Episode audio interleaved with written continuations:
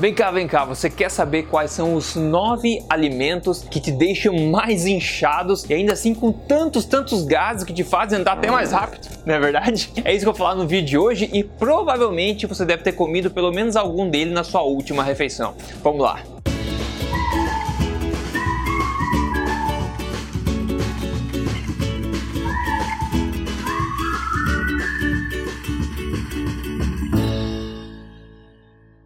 Fala e bem-vindo aqui ao meu canal. Eu sou Rodrigo Polesso e eu tô aqui semanalmente para falar para você as verdades sobre estilo de vida, saudável, emagrecimento e saúde na lata, que toda semana, né? Então, se você curte esse tipo de coisa, já assina aqui, para dar um soco no sininho ali para receber as notificações, tá? Agora, assunto de hoje: existem muitas variáveis, muitas coisas que podem contribuir para você se sentir inchado, para você sentir mais gases do que o deveria, não é verdade? Mas sem dúvida, uma das principais coisas que colaboram para isso é fibras. Mas você pode perguntar, mas fibras, Rodrigo? Todo mundo recomenda por aí comer mais fibras, sempre que fibra é saudável, fibra é necessária numa alimentação balanceada, etc. É importante para a saúde, né? É, bem, não é bem assim. E se fibras, na verdade, que é um nutriente, quer dizer, é um componente não nutricional, não fosse essencial à saúde humana, como muita gente diz por aí, hein?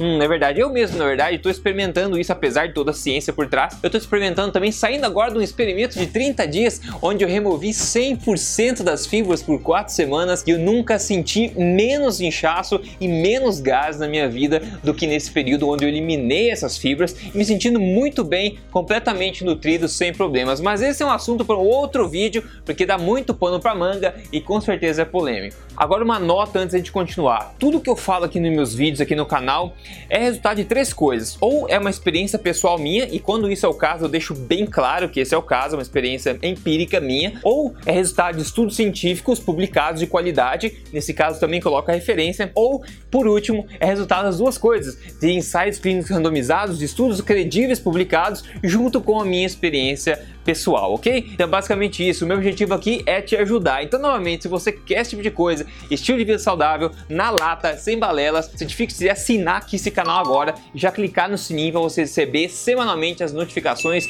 dos vídeos novos. Veja, uma das principais causas do inchaço e também do, da enorme quantidade de gás que muitas pessoas têm é a fermentação das fibras pelas bactérias do intestino. Em alguns casos, essa, esse inchaço pode acontecer também no estômago por causa de má digestão, onde a comida fica muito tempo lá e dá tempo das bactérias gerarem gases. Mas isso é a menor quantidade de pessoas. Vamos focar aqui no que aflige a maior quantidade de pessoas, que é esse problema de fermentação, de geração de gases no intestino pelas bactérias e as fibras. Considere um fato interessante: o volume do teu intestino é de aproximadamente um litro. Isso significa que não precisa fermentar muito, não precisa gerar muitos gases lá dentro para que você se sinta inchado. E aqui existem dois tipos de fibras, ok? Dois tipos de fibra. O primeiro tipo são as fibras solúveis. Essas fibras são as que as bactérias mais gostam, elas são facil, facilmente fermentadas pelas bactérias do seu organismo, do teu intestino. E na verdade, quando as bactérias fermentam essa fibra, elas geram o que? Geram short chain fatty acids, que a gente fala, e é ácido graxo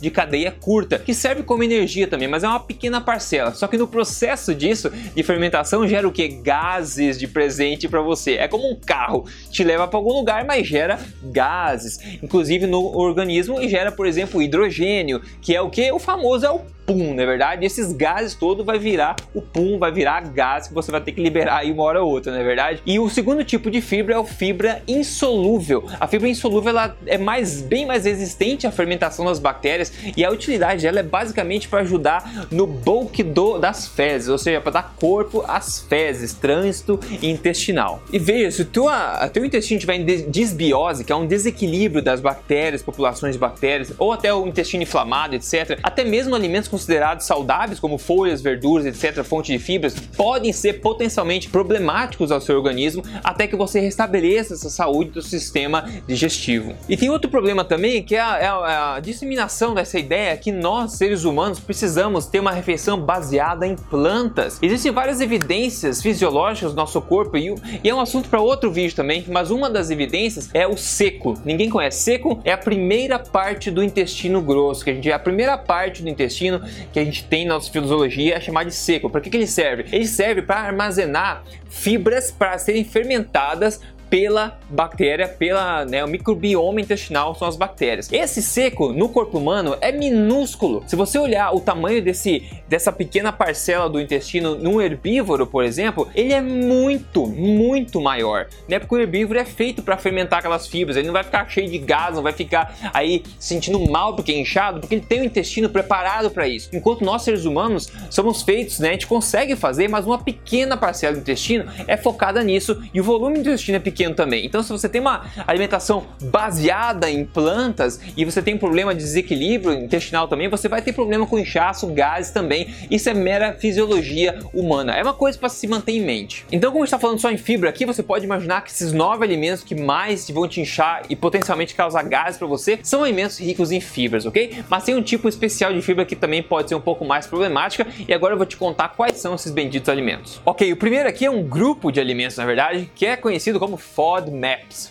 FODMAPs, tá? É uma sigla. Basicamente, o FODMAPs é um grupo de carboidratos de cadeia curta que são pobremente absorvidos pelo seu intestino e acabam gerando gás, inchaço em muita gente. Além disso, ele muita gente também acaba atraindo água, né, no seu intestino, o que acaba gerando o que? Tipo diarreia ou fezes bastante mole também. O primeiro desses FODMAPs é a lactose, né? Muita gente tem problema com lactose. Depois a gente tem a galactose. Galactose você encontra, por exemplo, em feijão e afins, né? Todo tipo de feijões e coisas parecidas assim. E não é mistério, né? A gente sabe que feijão dá pum, não é verdade? É por isso que o nosso organismo não absorve direito essas carboidratos de cadeia curta, acabam passando para o intestino e lá vira uma festa para as bactérias que fermentam ele gerando gases. Outra coisa, frutose, excesso de frutose também pode ser problemático para muita gente, sem contar toda a questão metabólica de sensibilidade, insulina, fígado gordo, etc. Outro, alimentos fontes de frutano. Frutano, todas as fontes de todos os grãos que têm glúten, por exemplo, são ricos em frutano. Tem o alho também, tem a cebola, tem cogumelo, tem aspargos. Esses alimentos de brinde que estou te passando aqui são ricos em frutano, que é um outro FODMAP que pode gerar gases, desconforto intestinal em muita gente. Adoçantes como maltitol, sorbitol ou xilitol, isso aí gera gases tremendos e também gera o que? Diarreia em muita gente. Se você consome em excesso, se você está nessa onda low carb, de sobremesa low carb toda hora, você deve ter notado já um desconforto intestinal ao consumir xilitol, porque ele é um poliol, ele não é absorvido pelo corpo direito, ele passa pelo teu intestino e acaba passando reto e eliminando outras coisas no mesmo mesmo no, no, caminho também. Então ele gera gases, gera também um fluxo intestinal acelerado, então tem isso em mente. Agora saindo dos FODMAPs, tem outros alimentos notórios aqui para mencionar, amêndoas. Muita gente pode também ter problemas com amêndoas e outras nozes e castanhas no geral, ok? Então essas farinhas de amêndoa que o pessoal consome em excesso por aí, você pode sentir pesado, inchado ou com gases, está aí porque rica em fibras que vão virar festa das suas bactérias no intestino. Outro alimento aqui, couve-flor, né? Eu adoro couve-flor também, mas couve-flor é rica em fibras solúveis, do tipo que é a melhor fermentada pelas bactérias e também em FODMAPs. Então se você tem problema com couve-flor, tenha isso em mente que é por causa dessa questão também. Ainda tem o psyllium, né, que o pessoal virou febre, psyllium pro intestino, não sei o que, fibra. Eu até experimentei como teste isso aí, tá, pessoal? Isso aí é, enfim, é um assunto para outro vídeo, mas é, na minha opinião, total besteira, ok? Total besteira. Fibra não cura constipação, você vai entender já o que eu vou falar. E ainda outro alimento, então o último alimento aqui dos nove, passei mais que nove na verdade para você aqui. Linhaça também é rica também nessas fibras que podem ser fermentadas, enfim, pode gerar esses gases para você. E agora eu sei que muitos alimentos aqui são fazem parte da rotina de muita gente que tem dieta cetogênica ou dieta low carb, na é verdade. Não tem problema se você não tem desconforto, né? Agora, se você tem desconforto, você pode desconfiar desses alimentos e pode testar para ver como é que o teu corpo se comporta com cada um deles, né? Não é todo mundo que precisa retirar ou modificar. É só se você quer otimizar e para você não tá fazendo bem, então você assar para onde olhar para tentar solucionar o problema. Agora, que é uma prova bacana que fibras aí não são o que o pessoal diz por aí. É o seguinte, considere esse estudo aqui muito bacana, esse estudo bem,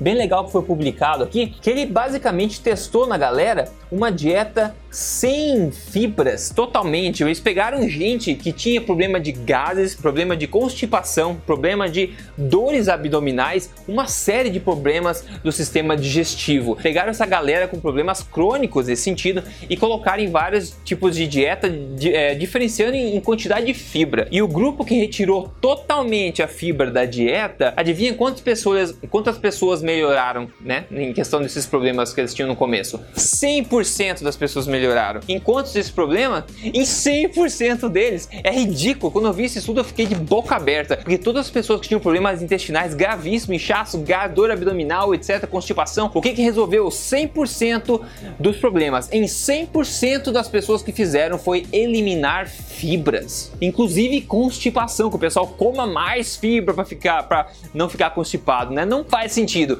E a evidência científica é que o oposto disso ajuda melhor. E quer saber a minha sugestão para você aqui é que você faça uma alimentação forte. Faça uma alimentação forte. Por quê? Porque você vai aprender o que comer, vai restabelecer a saúde do seu intestino e vai montar um estilo de vida para você pelo resto da vida e de tabela perder todo o peso e excesso que você tem. Então alimentação forte como ensino no meu programa Código Emagrecer de Vez, que vai focar em emagrecimento e também regularizar todo o sistema hormonal e também toda essa questão de intestino, ajudar você a não viver mais com gases, etc. Então, ensino passo a passo para você com alimentos, com dicas semana a semana.